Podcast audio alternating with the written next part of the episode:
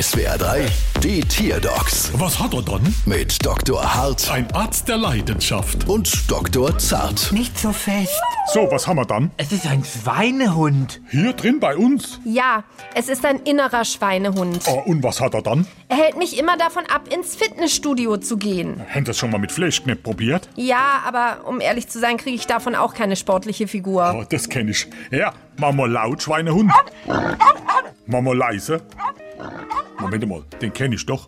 Der hält mich seit Wochen davon ab, meine Steuererklärung fertig zu machen. Ja, und bei mir sorgt er dafür, dass ich die Fenster nicht putze, obwohl ich es mir immer ganz fest vornehme. War aber nicht fest genug. Ja, stimmt. So ein Sauhund, der Schweinehund. Vielleicht sollten Sie sich ein Support-Animal besorgen. Zum Beispiel ein Mini-Pony, das ein Schild um den Hals trägt, auf dem steht, du kannst es schaffen.